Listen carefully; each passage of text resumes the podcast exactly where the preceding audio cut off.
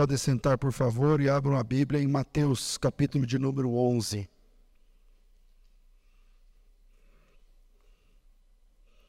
Evangelho de Jesus, conforme Mateus, capítulo 11. Amém, irmãos? O texto diz assim, verso 1. Mateus capítulo 11, verso 1 diz assim: Ora, tendo acabado Jesus de dar estas instruções aos seus doze discípulos, partiu dali a ensinar e a pregar nas cidades deles. Quando João ouviu no cárcere falar das obras de Cristo, mandou por seus discípulos perguntar-lhe: És tu aquele que estava para vir ou havemos de esperar outro? E Jesus, respondendo, disse-lhes: Ide e anunciais a João o que estáis ouvindo e vendo. Os cegos veem, os coxos andam, os leprosos são purificados, os surdos ouvem, os mortos são ressuscitados, e aos pobres está sendo pregado o Evangelho. Bem-aventurado é aquele que não achar em mim motivo de tropeço. Amém? Oremos. Pai bondoso, justo e santo, depois de um dia de trabalho árduo, nós nos reunimos em volta da tua mesa, como ovelhas em busca do, do alimento. Para muitos é um alimento de que dura mais de uma semana, porque não tem tempo, ou porque não tem vindo mesmo ouvir a tua palavra regularmente. Em nome de Jesus, que a tua palavra venha com muita força para nos desprender daquilo que não te agrada e, e nos colocar em rota de encontro contigo. Venha a nós o teu reino, Senhor. Venha a nós o teu reino. E que isso aconteça através da tua palavra manifesta essa noite, através desse culto. No nome de Jesus, nosso Salvador. Assim oramos. Amém. Texto do, da dúvida de João o Batista. O texto que João Batista tem dúvidas sobre Jesus. O texto que João Batista está confuso, ele está preso, e ele está confuso a respeito da identidade de Jesus. E hoje eu queria tratar isso com vocês. Eu nessa introdução eu vou falar uma coisa que parece que não tem nada a ver, mas tem. Eu tenho uma uma confissão a fazer. Gente, o cliente mais chato que existe é o evangélico. Alguns de vocês sabem, outros não, mas muitos de vocês sabem que eu tenho empresas que atendem público cristão. E, meu Deus, como é difícil. Como vocês não têm noção. Parece que eu estou brincando, parece que eu estou jogando. Não, vocês não têm noção. Se eu começar a falar situações, vocês vão falar, não, isso não aconteceu. Isso aí que você está falando não, não acontece. Eu devo dizer que, obviamente, existem exceções. Pessoas assim, amabilíssimas, amorosas, dadivosas. Mas, no geral, são intransigentes, são mal educados e basicamente super exigentes. No geral. Se alguém aqui tem é, empreende de alguma forma e atende público, você sabe do que eu estou falando. Quem não, não, talvez não saiba e, e, é bom que não saiba, mas eu estou falando. tipo assim, as coisas precisam estar 100% em ordem por causa do testemunho. Ah, mas vocês não são crente? Tá, mas atrasou. Tá... Não, mas vocês não são evangélicos. Vocês não sei o quê. Então, tipo assim, a entrega do correio, a gente trabalha com correio e com transportadoras.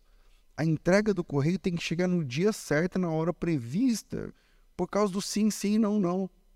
Tipo assim, ó, oh, mas a Bíblia diz que sim, sim, a palavra do crente é sim, sim. Tá, mas eu não tenho culpa se você mora numa favela e aí o correio fala que é perigoso. Eu estou dando exemplos reais, exemplos reais, tá certo? E aí o correio fala, não, a gente não entrega. Então estava previsto, mas não vai acontecer. Vai demorar um pouco mais. Nesse caso tem que ir de transportador, de motoboy, de não sei o que e tal, tal, tal. Fora as coisas bizarras do nicho. Porque, por exemplo, muitos, mas muitos, muitos, muitos, muitos, eles não gostam de ser chamados.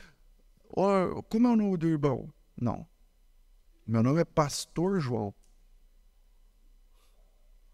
Eles gostam de ser chamados pelos títulos.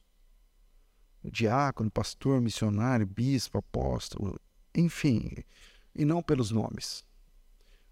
Mas isso que eu estou falando é real. Tipo, no cadastro lá está escrito o nome dele é presbítero fulano de tal. Falou, oh, vou dar meu nome, é presbítero, me chama de presbítero. Enfim, o povo que deveria ser mais misericordioso, às vezes é o mais arrogante. E a gente vai entender por que, que isso tem, essa introdução que eu estou falando, fazendo tem a ver com o texto. O povo que deveria ser mais compassivo é o mais ignorante. O povo que deveria ser mais amoroso é o mais rigoroso se eu começar a abrir as coisas aqui de, de atendimento, vocês falam, não, isso aí não, não, isso aí, alguém, uma montagem que o senhor fez isso aí. Pra, tipo, pessoas querendo ser atendidas, tipo, uma e meia da manhã pelo, pelas redes sociais. Não, mas me manda agora, não sei o que tal, me, liga, não sei. São os mais rigorosos. E as frases são, é, mas crente não pode falar assim. Crente tem que atender o telefone falando a paz do Senhor. Crente tem que ter calma para atender as pessoas. Crente tem que não sei o quê. Olha só. Se você estiver pensando em empreender, eu dou todo apoio. E se para isso, dentro do seu ramo, você prefere um público evangélico, amém. Mas pense bem, ore sobre esse assunto. De verdade, estou falando de verdade. Ore sobre esse assunto e ouça esse sermão com atenção. Depois você decide. Depois você toma a decisão. O texto que nós lemos é um momento conhecido do Evangelho. João, como Batista, está preso. E por algum motivo ele tem dúvidas sobre Jesus. Não tem como eu dizer isso de forma menos impactante. Por algum motivo, eu vou tentar dar aqui alguns motivos, talvez o sofrimento, a dor, né, a dúvida, enfim, entrou no coração dele e ele está lá com dúvidas acerca de, de Jesus. Será que ele é mesmo quem e tal? Está com dúvidas. E por isso, na hora da visita, que ele recebe visita dos seus discípulos, na hora da visita ele ele manda alguns dos seus discípulos perguntarem para Jesus se Jesus era o Cristo, se Jesus era realmente aquele Cristo das profecias ou se ele deveria esperar outro, que é essa frase que ele usa literalmente, eu não sei o versículo, mas ele fala, é, mandou para os seus discípulos perguntarem, és tu aquele que estava por vir ou havemos de esperar outro? Então ele manda essa pergunta através de seus discípulos. E pronto. Essa pergunta de João já gera questionamentos intermináveis pelos crentes. Mas como assim o João está com dúvida? Como assim o João está com dúvida? Ele, ué, ele não é ele que pregou? Não é ele que batizou Jesus? Não é ele que falou do ministério de Jesus, não é ele que apontou e falou: Eis é o Cordeiro de Deus que tira o pecado do mundo. E as, e as respostas para as perguntas é: é ele mesmo. Não, mas como assim agora ele está duvidando? Ué, como pode o próprio João Batista, que disse, esse, o João 29, esse é o Cordeiro de Deus, que agora ter dúvidas. Não foi ele que batizou Jesus? Ele não é primo de Jesus? Como pode um homem como João ter dúvidas? Pastor, como a gente deve entender esse texto? E olha, parece uma coisa. Hoje, por exemplo, foi dia. Toda vez que eu abro, tem um tempinho, que eu abro uma caixinha de perguntas na minha rede social, essa pergunta cai umas três, quatro vezes. Ah, mas o João Batista, como eu, como eu entendo esse texto? Como assim? Por quê? Porque a cabeça do crente da nossa geração espera das pessoas perfeição. Então, o João Batista não pode duvidar. O João Batista não pode ficar com. Eu posso. Mas você não, você não é crente batizado. Mas João Batista da Bíblia, ele teve dúvidas e tal. Então eu vou deixar alguns pontos para a gente pensar e para a gente parar de ser chato. Amém, igreja? Primeiro, ser cristão é ser condescendente. Abra uma aba aí no seu, abre o Google, coloca assim, ó, condescendente, significado. Depois você coloca condescendente, sinônimo. Não sei se dá para fazer isso aí no computador, dá. Se, não sei se dá para aparecer e colocar. O que, que é condescendente? Aquele que condescende, aquele que, que é misericordioso, aquele que é dadivoso, aquele que estende a mão, aquele que é compassivo, aquele que compreende, aquele que entende e caminha junto. Então, ser cristão é ser condescendente. Gente, ser cristão é ser condescendente. Em nosso meio existe uma realidade cruel. E a realidade cruel do nosso meio é: no pecado que se tem vitória, não se tem misericórdia. Ou seja, um, isso significa que quando uma pessoa domina um pecado, ele vence um pecado, ele consegue ser vitorioso, vitoriosa naquele pecado, logo ele não perdoa ninguém que cai naquele pecado, porque ele vence. Então, Tipo, o cara nunca atrasou uma conta, nunca deve para ninguém, nome limpo, score lá em cima, tudo funcionando, tal, tal, tal. Aí vamos, irmãos, tem que consagrar diáconos aqui na igreja, os indicados tal. Não, é fulano de tal, tá com o nome no SPC, pastor. Mas você sabe por quê? Você sabe o que aconteceu? Você sabe por que ele faliu? Você sabe por que ele quebrou? Você sabe quais são as situações? Você sabe tem situações acontecendo o tempo todo que não depende, não depende exatamente do caráter de, da pessoa. Não necessariamente. A gente está vivendo agora, nesse momento, o presidente da República, por algum motivo, proibiu as empresas que blindam carros. Agora imagine o irmão que é dono de uma empresa blindadora de carro. E desde o mês passado ele não pode blindar nenhum carro. E o que, que ele faz com centenas de funcionários? E o que, que ele faz com os boletos? E o que, que ele faz com o aluguel? E o que, que ele faz com os impostos? E ele, o que, que ele faz? E o governo está, não, você que lute, não vai ter. Então, esse cara vai para o SPC. Mas ele vai para o SPC por falta de caráter? Vocês acham que é falta de caráter? Pois é, igrejas evangélicas, igrejas evangélicas proíbem irmão que tem o um nome no SPC de ser obreiro. Então, mas não. Mas cadê a condescendência de falar assim, não, vem cá, por que que teu nome está lá? Pode ser falta de caráter? Pode. Pode. Mas também pode não ser. Pode não ser. Tempos atrás, anos atrás, enfrentamos um, uma situação de uma família da igreja, dessas que nunca teve nome na, uh, sujo e tal. Foi fiador de um sobrinho. Não sei se a Vanessa vai lembrar. Mas quase, mas bateu na trava perder a casa que eles moram. Só tinha uma casa. E só por causa disso não perderam. Mas bateu na trave e chorava todo culto. E todo culto, depois do culto, tinha que atender. Irmão, vai por aqui, conheço um advogado. Vamos entrar, não sei o que e tal. E o seu... Tá, então esse irmão não pode ser obreiro? Essa irmã não pode ser obreiro da, da igreja? Então, primeiro, ser cristão é ser condescendente. Nós pregamos sobre o Salvador dos pobres, aflitos e necessitados. E por que é que nós não vamos ser condescendentes com os pobres, aflitos e necessitados? Em nosso meio tem essa realidade que no pecado que a pessoa vence, ela não tem, não tem graça da parte dela. E ela venceu. Tipo, olha, eu nunca caí no pecado da imoralidade, da masturbação, da pornografia. Então, pau em quem apronta esse tipo de pecado.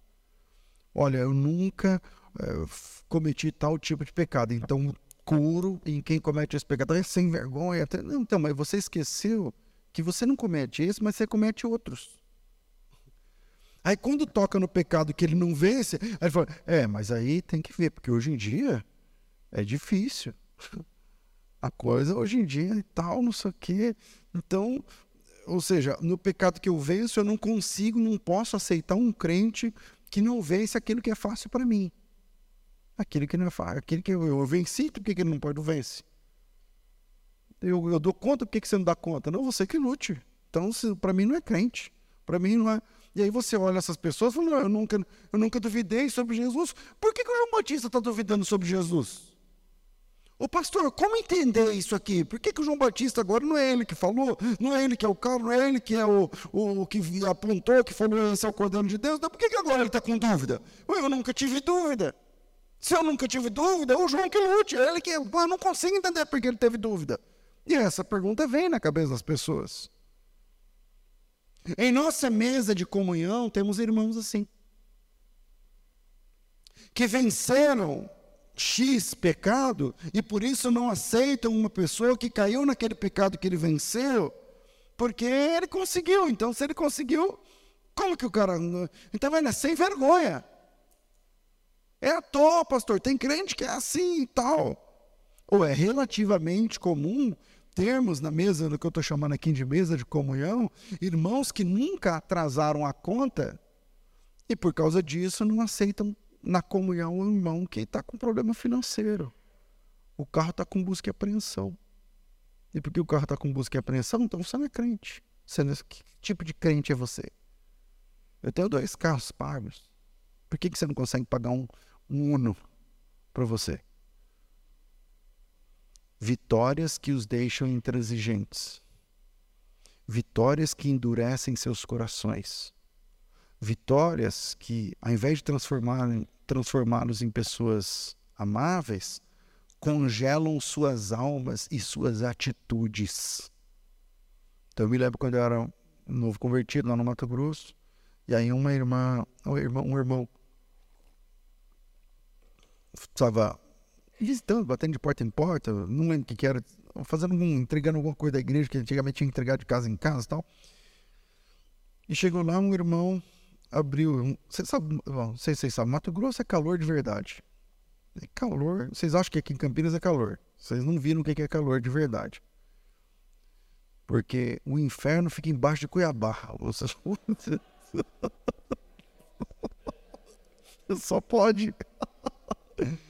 E aí, ali pro Cuiabá, Várzea, por ali, sabe? Porque o caldeirão mesmo fica por ali. Porque, irmão, dá 40 e tantos graus na sombra. E você olha na árvore assim, ó, o dia inteiro no vento. Aí, um calorão, tal, bateu na casa do irmão, o irmão atendeu de bermuda. Ele falou assim: Eu não recebo oração de quem anda de bermuda. Foi embora. tá, se ele está numa pior, duvido que ele não recebe oração. Eu duvido que ele não recebe oração. Então, eu não sei se por conta disso, mas hoje, eu, uma das caixinhas de perguntas que eu respondi em Instagram, a pessoa perguntou assim, eu até coloquei aqui a pergunta dela. Pastor, Raab mentiu para salvar o povo. Parece na Bíblia que Deus aprovou essa atitude. Como fica isso? Como fica isso? Como assim? A Rabi mente e Deus perdoa? Como é isso? Como é isso? E aí, deixa eu ver se eu acho. E aí, a minha resposta, sempre com carinho, né? Só que não. Minha resposta foi essa. Pois é. Parece que Deus perdoou essa, essa mentira, né? E nós que já mentimos para não salvar ninguém de nada. Eu, você, todo, todo mundo que nesse aqui já mentiu. E Deus é sempre compassivo e misericordioso, não é verdade, meu irmão?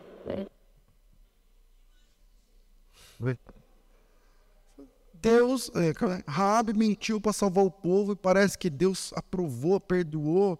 Como fica isso? Eu falei, e a gente que mente para não salvar ninguém de nada? Porque alguém aqui nunca mentiu, levanta a mão. A irmã levantou a mão? Lá, obrigado. Tirando ela. condescendente, que condescende, indulgente, complacente, o transigente, o que impõe ordem, disciplina, tolerante, flexível. Tá aí, obrigado, obrigado. Bem na hora que eu falei, levanta a mão, quem nunca me. Ah, os sinônimos. Olha. É, afável, afetuoso, amável, amigo, amoroso, benéfico, carinhoso, clemente, compassivo, complacente, cordial, fraternal, generoso. É isso. Humano. Como que é o primeiro ponto? Crente? Não. Ser cristão é ser condescendente. Ser cristão é ser condescendente. Pastor, mas como assim Deus perdoou a mentira da Rabi? Eu perguntei, alguém que nunca mentiu? Tá, e sua mentira que você contou, ou as suas mentiras, salvou quem? Ninguém. E Deus te perdoou, sim ou não? E por que ele não pode perdoar a Rabi? Que mentiu para salvar uma vida. Duas, no caso. E uma nação que vem a reboque. Não, mas como que fica isso? Deus perdoa? Mentiroso, perdoa? Olha você aí, tomando ceia. Ou não é, irmãos? E nós que já mentimos para não salvar ninguém de nada. E Deus sempre compassivo, misericordioso, não é verdade? Ah, mas Abraão mentiu sobre Sara ser sua irmã. E aí, pastor?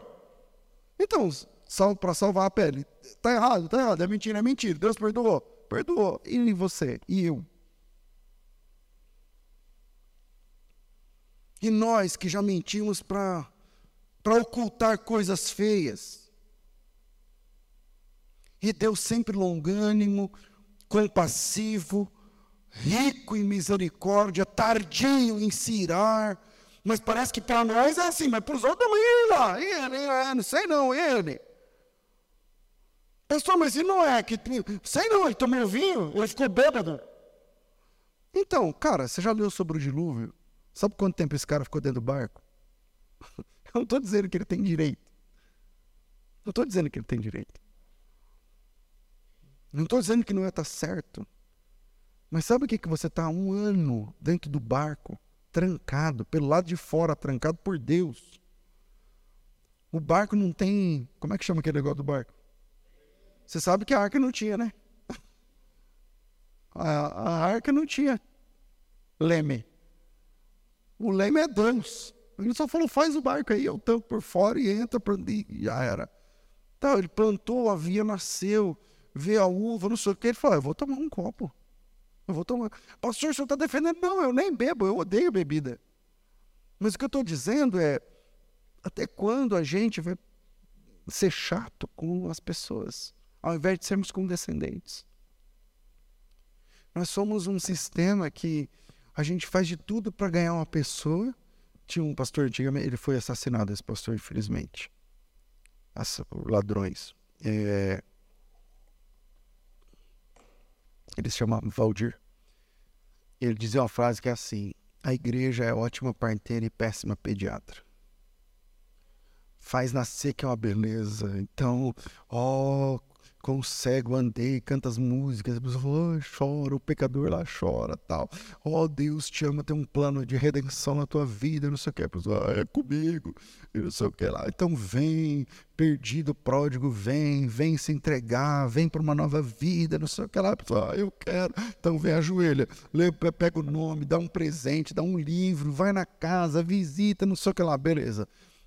Na outra semana, fala assim, homem, e essa roupa? Mas isso não sei o quê. E aí começa a julgar. E aí começa a falar um monte para a pessoa, e a pessoa tem que se enquadrar correndo. Foi assim comigo. E a pessoa tem que se enquadrar correndo em regras, muitas delas doutrinas de homens. Muitas delas doutrinas de homens.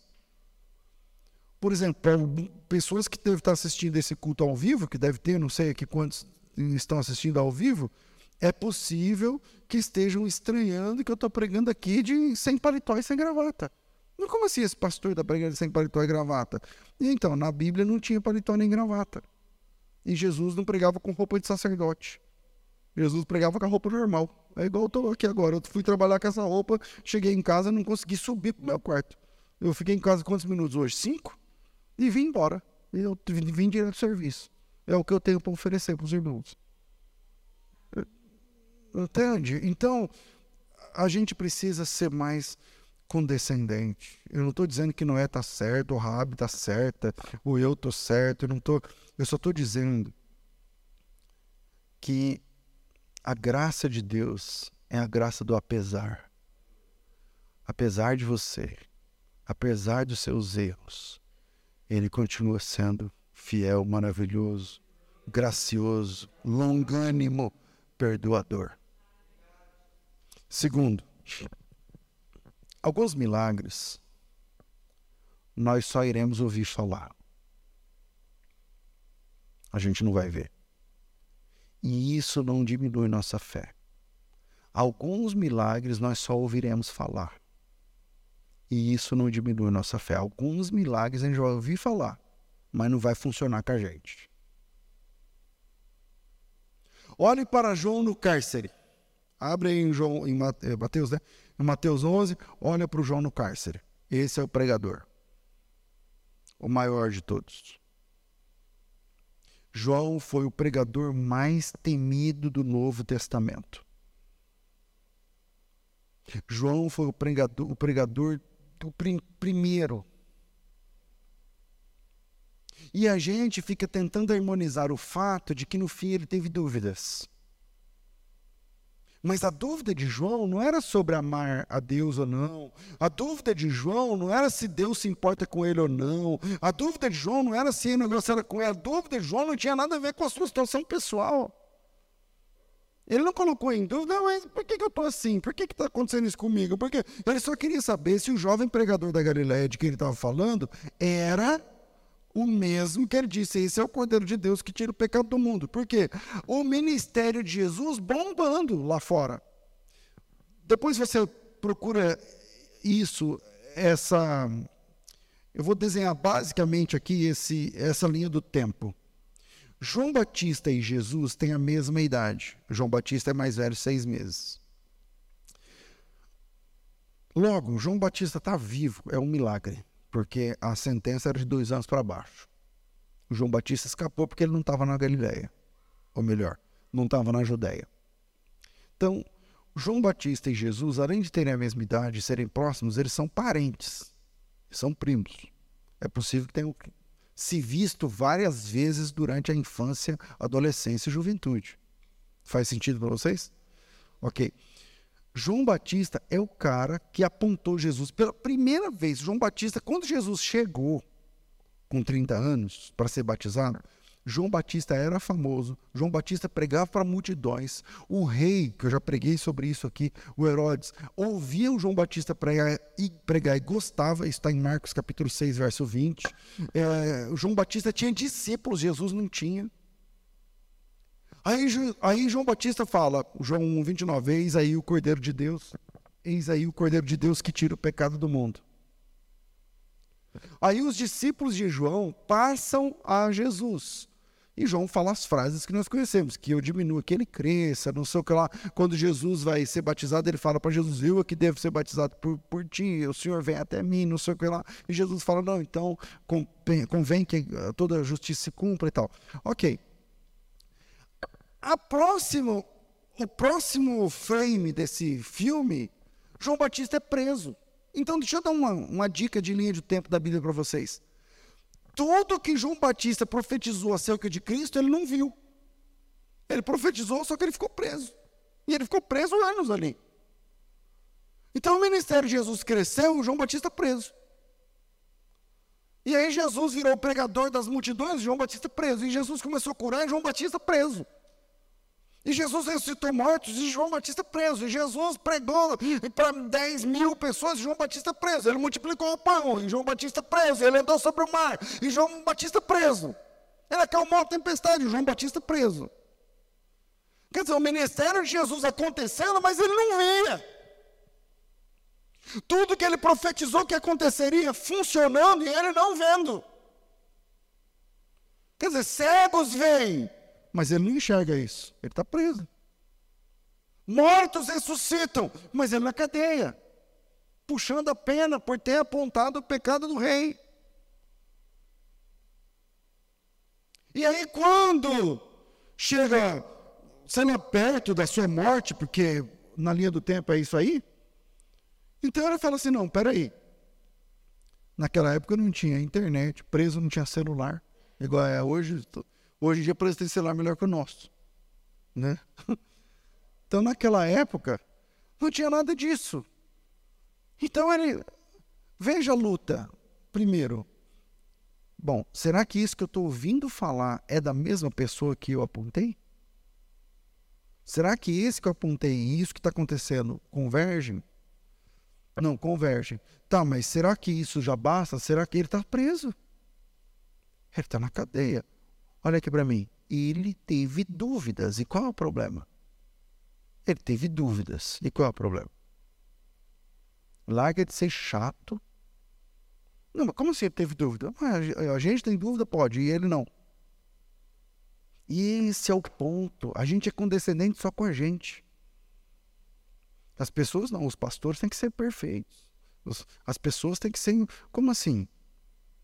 Aí quando os discípulos vão, aí João Batista chama os discípulos lá na visita. Aí eles vão, aí João Batista, não sei quais foram as palavras, ele falou, rapaz, eu, tô, eu não sei, tantos anos atrás, três anos atrás eu, eu, eu falei, mas agora eu não estou vendo nada disso. Eu estou aqui preso, estou aqui dentro, não consigo lá fora. Vai lá e pergunta para ele se as profecias, especialmente de Isaías, no Isaías 61, o Espírito do Senhor está sobre mim, porque me ungiu para é, pregar liberdade aos cativos, dar vista aos cegos, pôr liberdade aos oprimidos e anunciar o ano aceitável do Senhor. Vai lá e pergunta para ele. Aí os discípulos vão e Jesus, muito prático, como sempre, usa um método empírico. O que é o método empírico? Cara, vem ver. Vê vocês. Vocês enxergam com os olhos de vocês e vai lá e fala para ele o que está acontecendo. E vê se bate. Jesus diz assim: vá lá e fala para ele o que vocês estão enxergando. Cegos ouvem. Que versículo é esse? Quatro. Sei lá. É, anuncie de anunciar a João o que estáis vendo. Cegos vêm, coxos andam, leprosos são purificados, surdos ouvem, mortos são ressuscitados. Pega, pega a ideia cego, coxo, leproso, purificado, é, leprosos, surdos, mortos. Não fala nada de preso. Só que o João Batista está preso. E parece que o que está acontecendo meio que não contempla ele. E ele que pregou. E ele que apresentou. Então, mesmo no método empírico de Jesus, ele fala, vai lá e fala para ele: olha, cegos, fala para ele o que está acontecendo com os cegos, coxos, fala para ele o que está vendo aqui com os coxos, coxos, os leprosos, os surdos, os mortos, os pobres. E nada sobre presos. Acho que João Batista falou assim: ele não falou nada sobre os presos lá, porque lá em Isaías 61 também está escrito abertura de prisão aos presos. Ele não falou nada desse assunto, não tocou nesse assunto. João Batista pregou, mas nunca viu nenhum milagre. Repito, João Batista pregou sobre Jesus e nunca viu nenhum milagre de Jesus. Ele morreu sem ver. Dá para entender porque ele está com dúvida? Se a gente se coloca no lugar, dá para. Irmão, você atrasa um mês de sei lá o quê e já começa a ter dúvida. O cara está preso há anos. Mas nós somos a geração sem empatia. Então por isso a gente fala: ué, mas o João tem dúvida? Se você tem dúvidas, por que, que ele não pode? Não, pastor, mas se a pessoa tem dúvida, então não é de Deus. Então, João duvidou, Raabe mentiu, Abraão mentiu, Noé bebeu, Nós somos muito, bons para julgar os pecados das pessoas. E ao mesmo tempo queremos controlar a graça e a misericórdia de Deus sobre elas. Não, mas se ele fez isso, então como Deus? Como fica essa questão? Alguns milagres, esse é o segundo? É. Alguns milagres nós só iremos ouvir falar. João Batista ouviu falar que estava acontecendo, mas não ouviu nenhum deles. Às vezes, a gente vai ouvir falar de coisas que a gente precisava que acontecesse com a gente na nossa casa. E a gente não vai ver ou nem vai viver. E isso não faz Deus ser menor. Isso não faz Deus ser menos. Deus não é menos porque ele faz na sua casa e não na minha. O que importa é que ele faz. Deus não é menos Deus porque ele curou A e deixou B doente. Não, se ele curou, então ele cura. Ele não curou a mim, mas ele cura. E louvado seja o nome dele. E se ele não curou a mim, deve ter algum, algum porquê, algum propósito, e eu vou viver esse propósito até o fim. Terceiro, o que Jesus pensa da gente é mais importante do que nossas crises sobre ele. O que Jesus pensa? João estava preocupado. Vai lá e pergunta para ele se ele é o que havia de vir ou se a gente deve esperar outros. Aí Jesus falou assim: vai lá e fala para o João o que, que vocês estão enxergando aqui. Explica para ele que os olhos de vocês estão vendo. Com os mortos, leprosos, coxos, cegos, não lembro todo mundo, pobres. Olhem, olhem, é o que eu estou chamando aqui de método empírico. Olhem. Aí o texto continua assim. Então, partindo eles, os discípulos viram. Fala, então beleza, vamos lá falar para o João. Ele deve ter chegado lá na cadeia e falou: João, só pode ser, porque, ó, aí contou essa história e tal. Só que o mais importante, que o João também não viu, é o que Jesus falou de João depois que os discípulos viraram as costas. os discípulos viraram as costas João falou assim para o pessoal que estava lá: Ó, o texto diz assim: que versículo é esse? Então, então partindo eles, 7. Passou Jesus a dizer ao povo a respeito de João: O que saíste a ver no deserto? Um caniço agitado pelo vento? Sim, o que saíste a ver? Um homem vestido de roupas finas. E aí é o versículo é 8. Sim, o que saíste a ver? Um homem de roupas finas? Ora, os que vestem roupas finas estão assistem nos palácios. Mas o que saís para ver? Um profeta? Sim. E eu vos digo, muito mais que um profeta. O cara está lá em dúvida. Ele não matou a dúvida dele ainda. Ele está com dúvida nesse momento, porque os discípulos não chegaram lá. E Jesus está falando assim: esse cara é muito mais que um profeta. Verso 10, verso 10. Este é de quem está escrito: Eis eu envio adiante da tua face o meu mensageiro, qual preparará o teu caminho diante de ti. Ele cita Isaías, é, Malaquias 3. E em verdade vos digo que dentre os nascidos de mulher, ninguém apareceu maior do que João o Batista. Então, Jesus dá um testemunho de João Batista que nenhum ser humano comedor de arroz e feijão já teve esse testemunho de Deus. Só que o João não ouviu também. então, João, ele não viu milagre, ele não viu provisão, ele não viu multiplicação de nada, ele não E quando Jesus deu o testemunho, ele também não viu. Então João estava confuso, perdido nos acontecimentos. Mas o que importa, ou no caso dele, o que importava, é o que Jesus pensava a seu respeito. No último dia,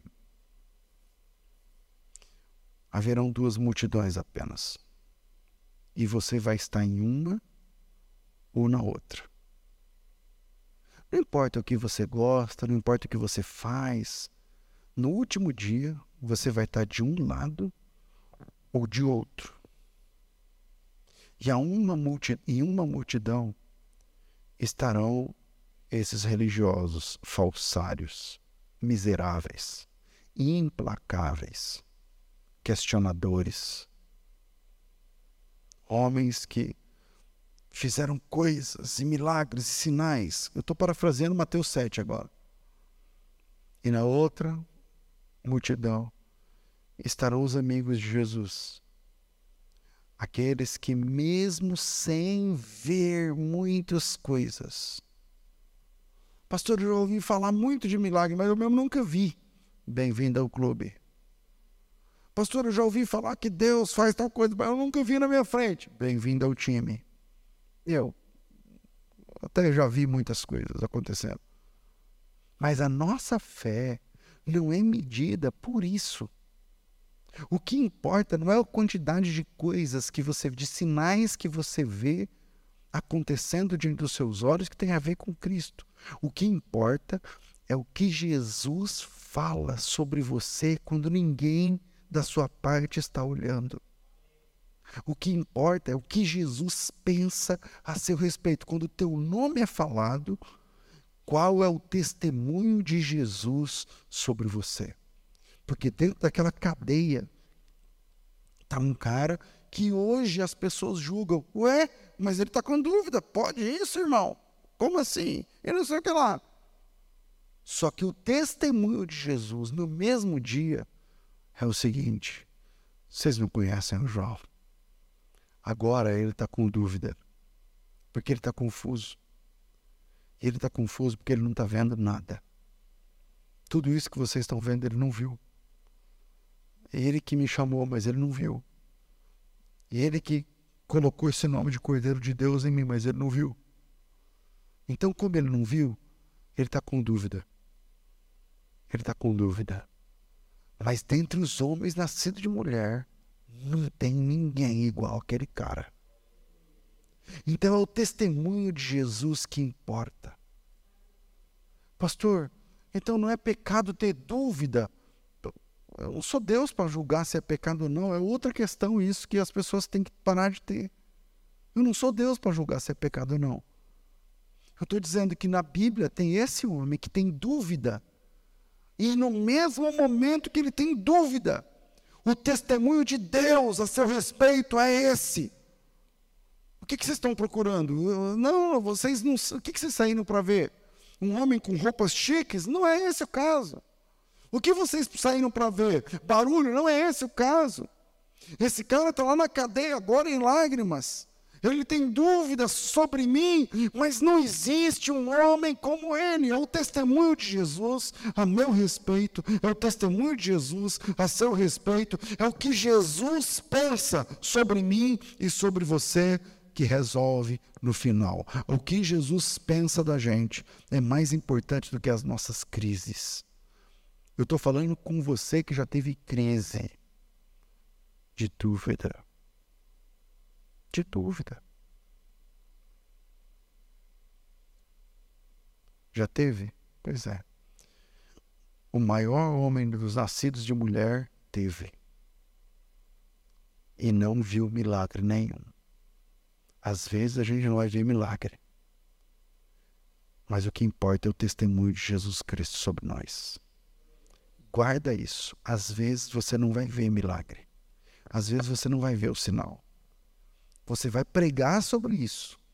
Você vai falar sobre isso. E pode ser que você não veja dentro das quatro paredes da sua casa. Mas Jesus continua sendo Deus. Deus continua sendo o Senhor. E o Senhor continua estando no controle de tudo. E o que importa não é se eu vejo sinais. O que importa é o que Deus pensa a meu respeito. Deus abençoe vocês.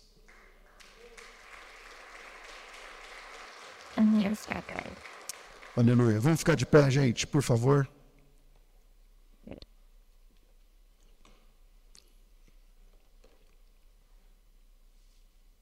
Hora de ofertar, hora de servir, hora de ser bênção de Deus dentro do reino de Deus. Você já recebeu o salário? Que benção, né, irmão? Pagar as contas. Glória a Deus por isso. Agora é hora de investir no reino de Deus.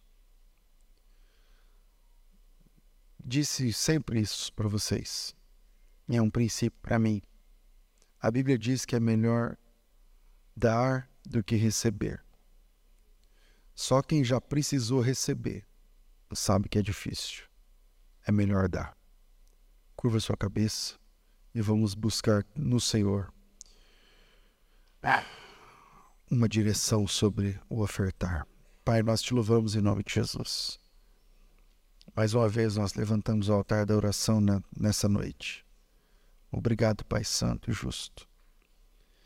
Obrigado por tua palavra, pelo teu direcionamento por aquilo que o Senhor está edificando no nosso coração.